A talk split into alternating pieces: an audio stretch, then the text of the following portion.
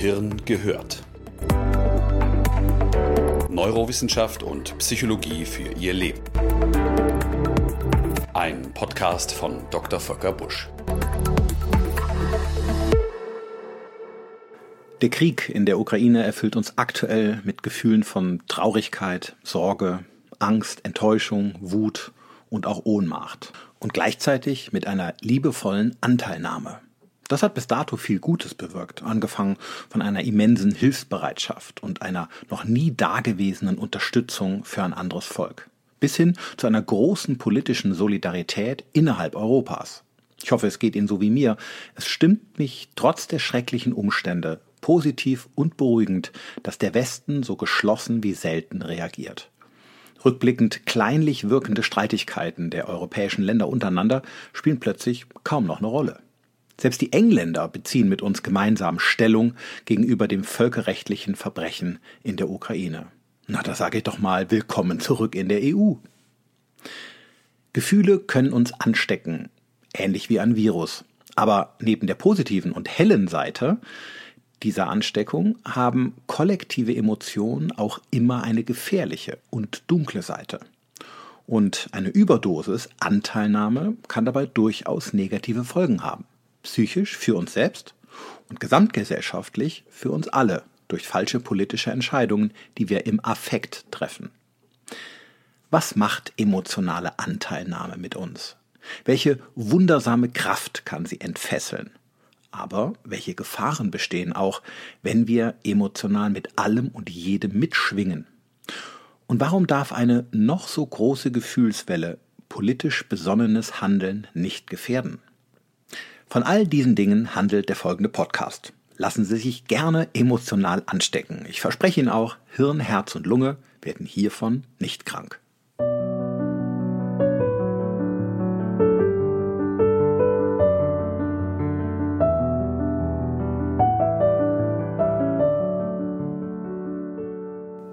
Gefühle sind überall. Und das ständig. In einer Untersuchung aus dem Jahr 2015 an etwa 11.000 Teilnehmern, die tagsüber permanent durch eine App befragt wurden, was gerade in ihnen vorginge, zeigte sich, dass in 90 Prozent der Zeit Gefühle dominierten. Angenehme wie unangenehme. Interessant ist, dass unsere Gefühle oft gar nicht unsere eigenen sind, sondern die, die wir von unseren Mitmenschen übernehmen und auf diese Weise irgendwann zu den eigenen machen. Der Mensch hat nämlich die wundersame Fähigkeit, sich emotional anstecken zu können. Man spricht von Effect Contagion. Eine emotionale Ansteckung geschieht relativ schnell, und zwar ohne, dass wir aktiv etwas dafür tun müssen. Stellen Sie sich vor, Sie gehen etwas missmutig auf eine Party, zu der Sie ein Freund überredet hat. Die Stimmung ist dort aber wieder erwarten ausgelassen und heiter. Und nach einiger Zeit klart Ihre Miene auf. Sie übernehmen die gute Laune der anderen Gäste und fühlen sich nach einiger Zeit pudelwohl. Eine positive Stimmung steckt an. Da nützt auch keine Maske. Umgekehrt lassen wir uns natürlich auch von negativen Gefühlen anstecken. Wir weinen mit anderen, wenn sie traurig sind. Oder lassen uns durch ihre Nervosität mitreißen, indem wir uns plötzlich ebenfalls hektisch und ganz unruhig fühlen. In den allermeisten Fällen kennen wir die Gründe für diese Gefühle gar nicht. Ansteckung braucht nämlich kein tieferes Verstehen. Sie passiert einfach. Um das meinen Studenten zu erklären, nutze ich gern ein kleines Experiment mit zwei Stimmgabeln, wie Sie sie vom Stimmen eines Musikinstrumentes kennen. Wenn ich eine der beiden Stimmgabeln feste anstoße und sie in die Nähe einer baugleichen anderen Stimmgabel bringe, schwingt diese mit. Auf einmal hören Sie beide Gabeln in der entsprechenden Frequenz vor sich hin tönen. Die eine wird quasi durch die andere angesteckt. Ist ein bisschen so wie in der Virologie. Genügend großer Abstand zwischen ihnen verhindert das Mitschwingen. Aber kommen sich die Stimmgabeln ausreichend nah, kommt es zur Ansteckung. Die Ansteckbarkeit des Menschen ist besonders hoch, wenn die Gefühle unserer Mitmenschen visuell eindrücklich sind. Deswegen rührt uns auch ein Kinofilm in der Regel stärker als ein Roman, den wir lesen. Vor einigen Jahren zeigte das Experiment einer universitären Arbeitsgruppe aus Oregon, dass Menschen, denen man ein Foto eines unterernährten afrikanischen Kindes zeigte, mehr Leid empfanden und bereit waren, Geld zu spenden, als wenn man ihnen Tabellen mit der exakten Anzahl hungernder Menschen in afrikanischen Ländern präsentierte. Echte Menschen, ihre Gesichter und ihre Geschichten stecken uns mehr an als alle Statistiken dieser Welt. Aus dem gleichen Grund erschüttern uns aktuell die Fernsehbilder aus der Ukraine auch viel stärker als jeder Zeitungsartikel.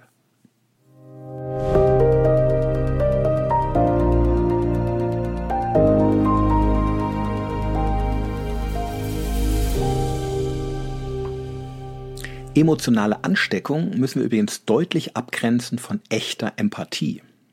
Empathie ist ein tiefes Einfühlungsvermögen und bezeichnet die Fähigkeit, die Gefühle und Gedanken des anderen nachzuempfinden, sie auch zu verstehen und angemessen auf sie zu reagieren, also beispielsweise durch Mitleid, durch Trösten oder eine konkrete Hilfestellung. Empathie enthält also emotionale Anteile, eben das Mitfühlen, sowie kognitive Anteile, also das Verstehen der Gedanken- und Gefühlswelt des anderen. Das Thema Empathie und soziale Intelligenz, über viele Jahre mal mein Forschungsgebiet, ist in Kürze sicherlich auch mal ein eigener Podcast wert. Heute bleiben wir zunächst mal bei der emotionalen Ansteckung. Aus virologischer Sicht sind wir die letzten Monate eh schon so richtig schön weich gekocht worden mit diesem dämlichen Begriff. Wir wissen mittlerweile alle, was Ansteckung bedeutet. Klar werden soll aber bereits an dieser Stelle, Empathie ist viel genauer und präziser. Und sie erlaubt uns besonnenes Verhalten, trotzdem wir uns tief einfühlen in den anderen. Diese Umstände fehlen bei der emotionalen Ansteckung völlig. Sie ist wenig differenziert und sie kommt wie eine große Welle, die jeden mitreißt, der im Weg steht. Je weiter wir unser Herz öffnen, desto mehr fallen wir in die Emotionen unserer Mitmenschen, sei es bei positiven oder bei negativen Stimmungen. Deswegen erleben wir oft auch aufwallende Emotionen auf beispielsweise Konzerten, in denen Fans ihre Idole frenetisch feiern. Die Stars lassen sich nur allzu gerne davon anstecken, weinen plötzlich auf der Bühne und brüllen ins Mikrofon, ich liebe euch so sehr. Die Fans schreien zurück, wir wollen ein Kind von dir und so weiter. Glauben Sie mir, echte Liebe ist gar nicht im Raum. Nur eine kraftvolle Welle ansteckender Glücksgefühle, die alle in einen oberflächlichen, süßen Rausch versetzen. Ähnliche emotionale Ansteckungswellen gibt es auch in sozialen Netzwerken, bei denen sich Menschen gegenseitig mit ihrer Angst oder ihrer Wut infizieren und sich zu Stürmen der Entrüstung und Empörung hinreißen lassen. Die Emotionen schaukeln sich immer weiter auf mit teils absurden Formen der Übertreibung. Eine emotionale Ansteckung kann sehr viel Gutes bewirken.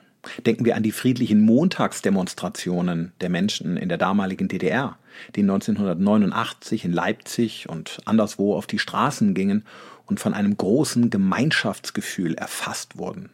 In Kürze steckte dieses Gefühl immer mehr Menschen an, die für Freiheit und offene Grenzen auf die Straße gingen. Kurze Zeit später fiel die Mauer. Die Folgen einer emotionalen Ansteckung können aber auch negativ sein. Denken wir hier vielleicht an die Love Parade in Essen im Jahr 2010.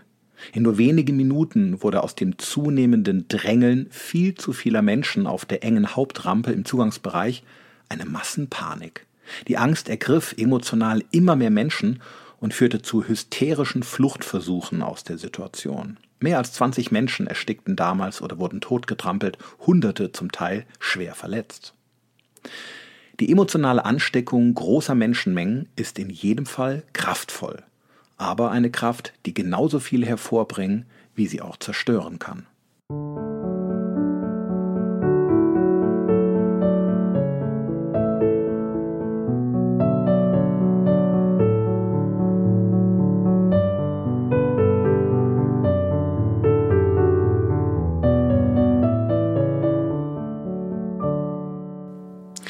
Fähigkeit der Ansteckung hat unser Gehirn mächtige Strategien entwickelt.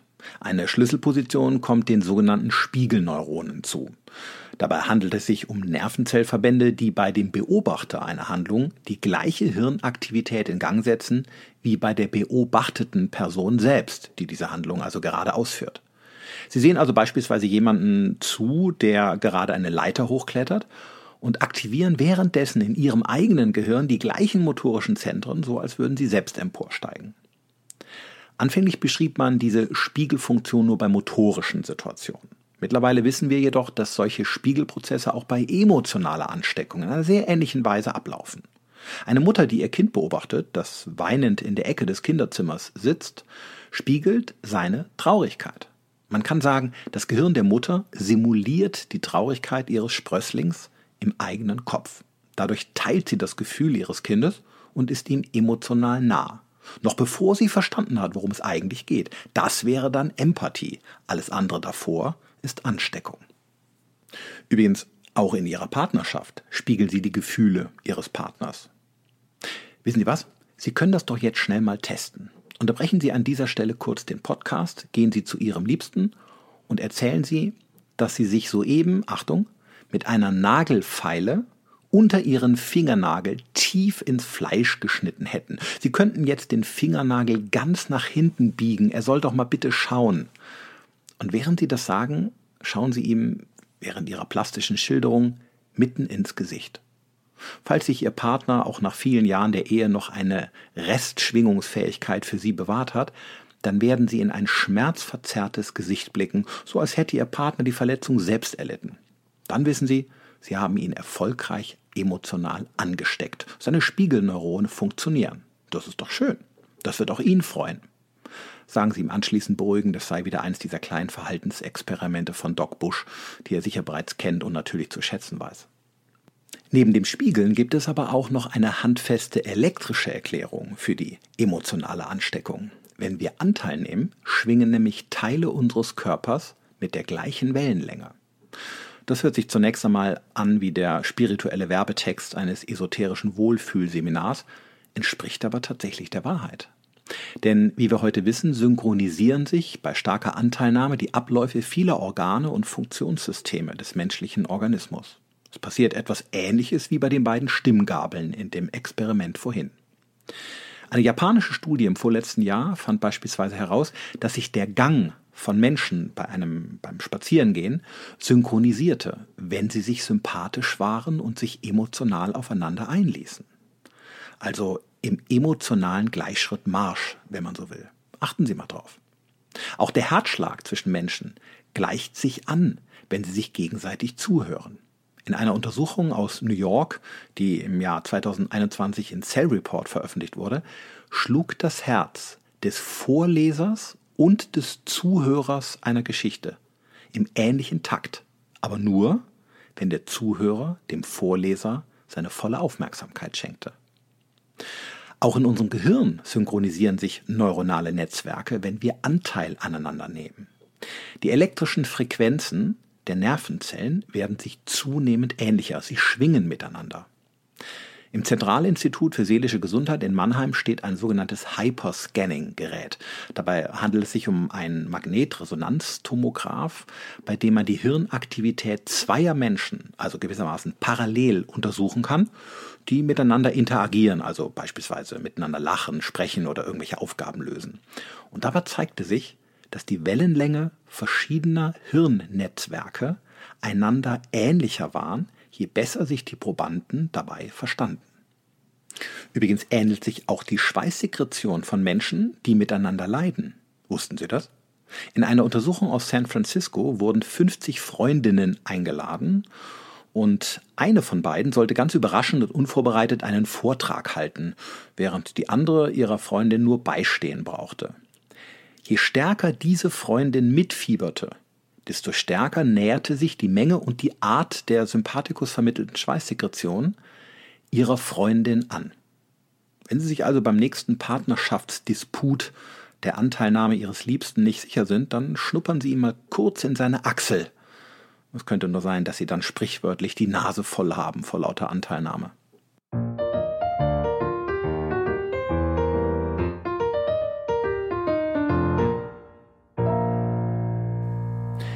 Die emotionale Ansteckung hat ihre Bedeutung, denn sie erfüllt eine wichtige soziale Funktion. Sie ermöglicht es uns, wie wir bereits gehört haben, Anteil an unseren Mitmenschen zu nehmen, ohne dass wir sie dafür verstehen müssen.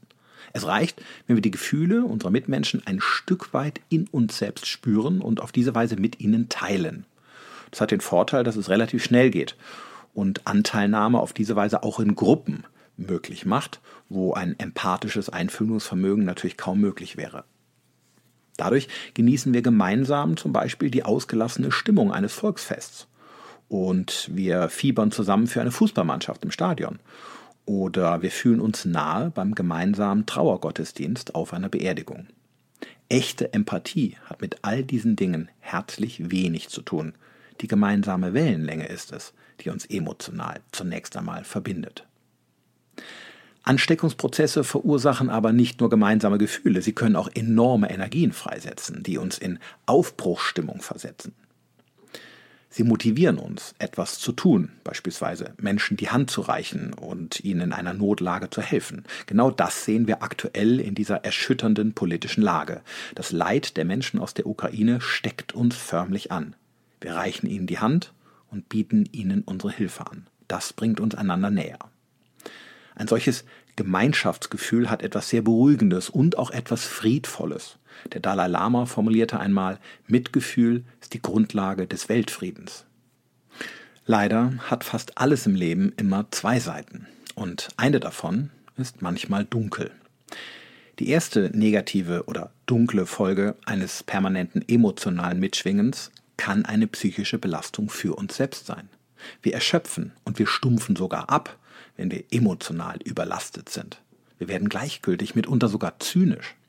Einen solchen Prozess beobachtet man häufig bei Menschen mit Burnout, die nach anhaltendem Stress irgendwann affektiv verflachen, wie man sagt, und emotional kaum noch erregbar sind und manchmal regelrecht aggressiv auf ihre Umwelt reagieren. Die zweite Folge einer zu starken emotionalen Ansteckung kann sein, dass wir selbst von unseren Gefühlen so überwältigt werden, dass wir die Wahrnehmung verändern und sogar stark verzerren, um nicht hinweggeschwemmt zu werden. Unser Gehirn nutzt dann eine Reihe psychischer Abwehrmechanismen, um uns zu schützen.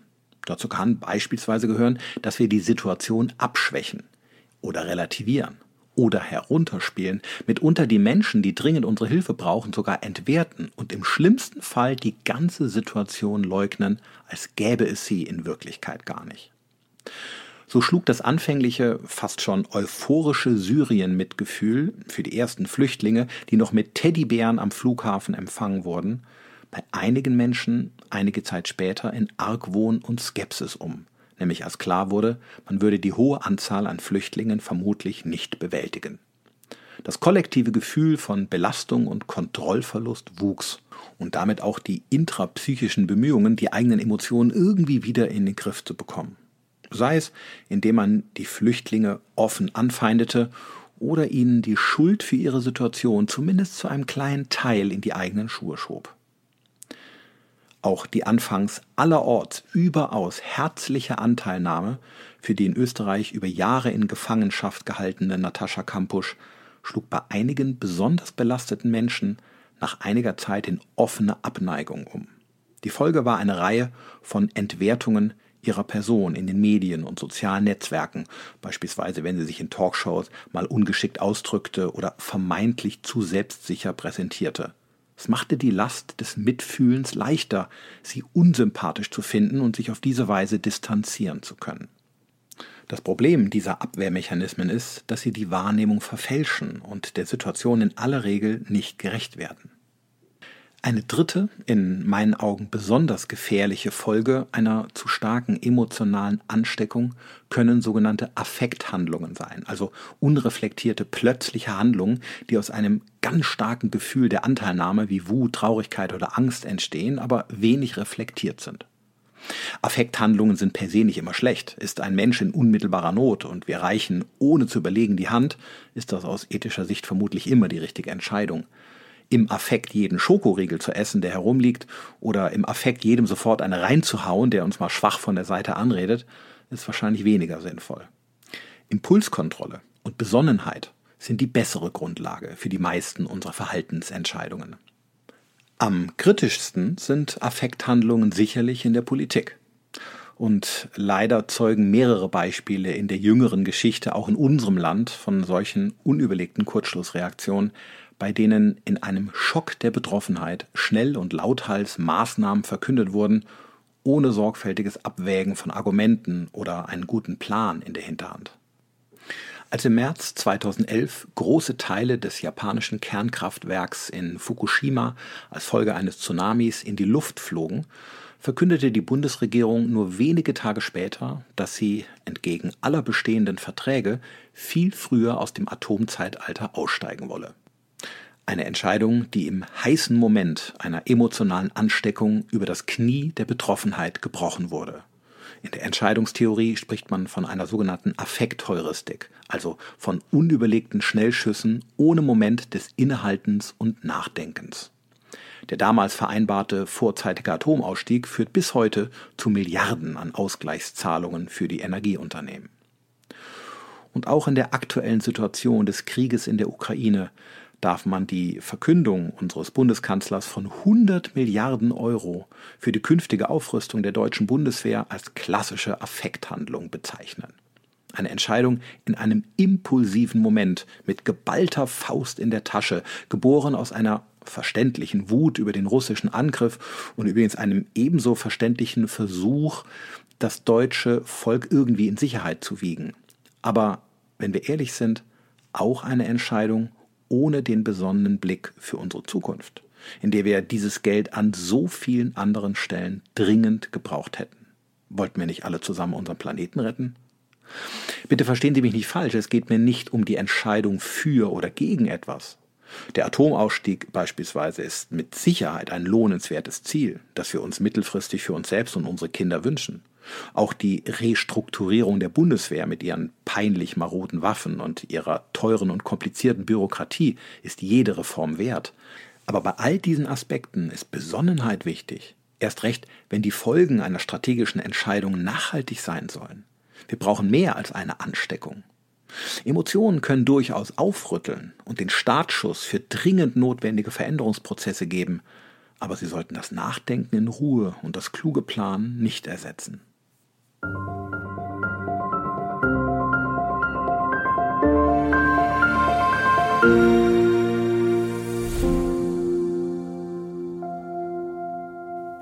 Einer emotionalen Ansteckung können wir natürlich meist nicht entgehen.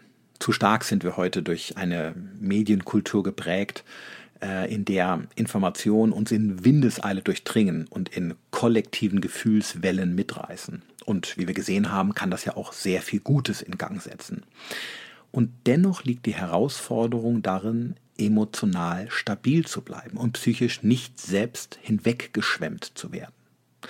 Was also können Sie tun, auch in der aktuellen Zeit einer kollektiven Angst? Erstens, werden Sie aktiv. Bei starken negativen Gedanken und Gefühlen, die Sie unruhig machen oder vielleicht nicht schlafen lassen, hilft das beherzte Tun. Handeln ist besser als hadern. Dann findet Ihre Angst einen sinnvollen Output und Sie verwandeln sie in wertvolle Energie. In Bezug auf die Situation in der Ukraine könnten Sie sich beispielsweise bei kommunalen Trägern oder Ortsvereinen erkundigen, ob und wie Sie helfen können. Vielleicht können Sie ein Übernachtungsbett anbieten, falls Sie die Möglichkeit dazu haben, oder Sie spenden an eine vertrauensvolle Organisation. Auch unabhängig hiervon können Sie anderen Menschen in der Nachbarschaft helfen oder Ihren Mitmenschen etwas Gutes tun. Was immer Ihnen einfällt, grundsätzlich gilt, aktives Handeln und Helfen ist ein machtvolles Instrument gegen Gefühle der Angst und der Hilflosigkeit. Zweitens, gönnen Sie sich Auszeiten. Kein Mensch kann und sollte ständig mitleiden oder mitschwingen. Lassen Sie die aktuellen belastenden Umstände daher nicht zu einem, ich sag mal, tagesfüllenden Lebensgefühl werden. Sorgen Sie stattdessen immer wieder für psychischen Ausgleich durch Auszeiten. Beschäftigen Sie sich also mit anderen, mit schönen Dingen. Schenken Sie Ihrem Gehirn frische Luft. Das macht Sie nicht zu einem schlechten Menschen, sondern sorgt dafür, dass Sie sich psychisch erholen können und dadurch überhaupt erst schwingungs- und handlungsfähig bleiben. Auf diese Weise vermeiden Sie, dass Sie die emotionale Ansteckung krank macht. Drittens, reduzieren Sie die Flut negativer Informationen. In der Medizin ist fast jede Wirkung immer eine Frage der Dosis. Und so ist es bei Informationen auch.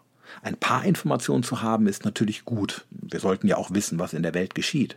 Dadurch können wir Dinge einordnen und wir kommen auf bestimmte Ideen, beispielsweise wie wir helfen können und so weiter. Zu viele Informationen können sich aber schnell ins Gegenteil verkehren.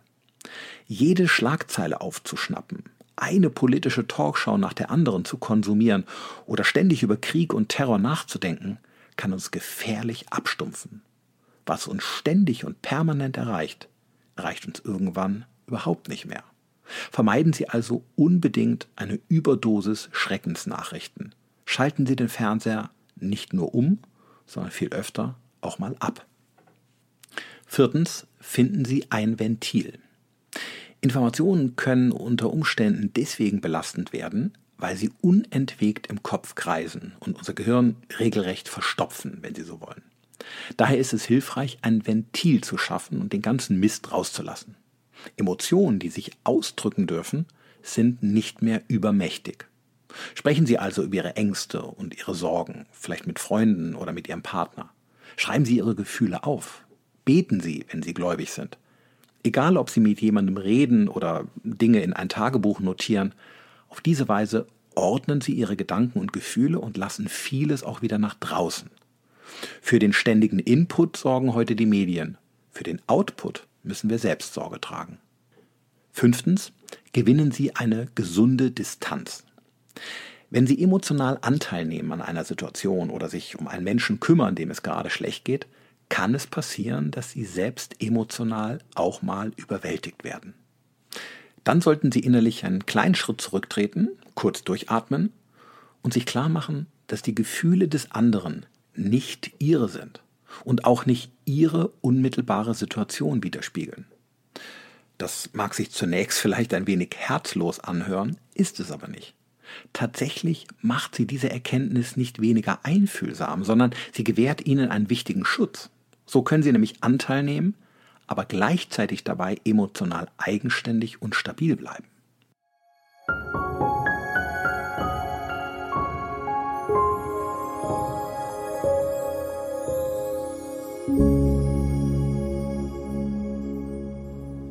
Wissen Sie, das, worüber ich hier gerade spreche, habe ich selbst auch nötig. Die Tätigkeit eines Psychiaters kann unter anderem deswegen durchaus herausfordernd sein, weil man nahezu täglich mit schwerwiegenden Schicksalen zu tun hat. Mal mehr, mal weniger. Ich selbst hatte in den ersten Jahren, ich gebe das ganz offen zu, auch damit die ein oder anderen Schwierigkeiten, mich nicht hinwegschwemmen zu lassen von dem Leid meiner Patienten. Ihnen jetzt keine detaillierten Fragen mehr zu Ihren Beschwerden zu stellen oder Ihnen nicht mehr ins Gesicht zu schauen, um ein Spiegeln zu vermeiden, wäre natürlich keine Lösung gewesen, denn so wären meine Anamnesen sehr oberflächlich geblieben und ich hätte mich nie adäquat in sie hineinfinden können. Ich musste stattdessen lernen, die Grenze zwischen meinen Gefühlen und denen meiner Mitmenschen zu erkennen und einzuhalten. Anteil nehmen ja, aber mit jeder Emotion mitschwingen und den Abstand völlig verlieren? Nein ich sage es Ihnen ganz ehrlich, das ist mit ein Grund, warum ich heute neben meiner Tätigkeit als Arzt oder Wissenschaftler mindestens ebenso viel Zeit für die Tätigkeit als Vortragsredner und Autor aufbringe. Es schenkt mir alles, worüber ich gerade gesprochen habe. Engagement, Distanz, Ablenkung, Erholung und ein Ventil für meine eigenen Gedanken und Gefühle.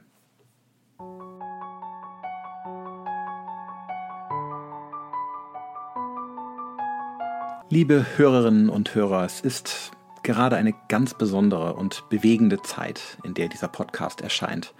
Eine Zeit, in der wir zusammenstehen und Anteil nehmen sollten an dem Schicksal unschuldiger Menschen, die gerade furchtbar leiden. Stehen wir ihnen bei, so gut wir können, jeder auf seine Weise und helfen wir ihnen. Aber lassen wir uns nicht in jede Emotion bedingungslos hineinfallen. Treten wir immer wieder ein Stück zurück wenn uns Gefühle zu überrollen drohen und gewinnen wir regelmäßig einen gesunden Abstand. Erholen wir uns von negativen Gedanken und Gefühlen, damit wir eben auch auf längere Sicht einfühlsam und dadurch handlungsfähig bleiben. Falls auch Sie mit dem Virus der Anteilnahme infiziert wurden, geben Sie Ihrem psychischen Immunsystem auch die Chance, sich immer wieder neu regenerieren zu können. Politisch gehe ich noch einen Schritt weiter. Bleiben wir hier besonders nüchtern und hochaufmerksam. Ich wünsche mir und hoffe, dass emotionale Ansteckung, so menschlich und verständlich sie ist, nicht zur Grundlage wird von Entscheidungen, die wir später bitter bereuen, weil sie nicht durchdacht und sorgfältig abgewogen wurden. Affekthandlungen haben keinen Platz in einer Politik, die das Leben von Menschen auch Jahrzehnte später noch verantworten muss. Seien wir also lieber etwas besonnener statt allzu emotional denken wir ein paar Mal länger nach, auch wenn es ein paar Tage kostet, bevor wir raptusartig handeln und mehr zerstören, als bereits kaputt ist. Ein kluger Verstand macht nicht kalt, Aber er schützt uns vor gefährlichen Impulsen. Wie heißt es so schön? Ein heißes Herz braucht einen kühlen Kopf.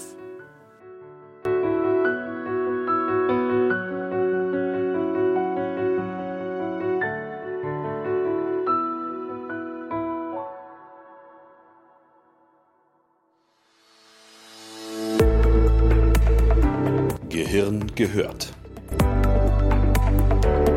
Weitere Informationen auf www.drvolkerbusch.de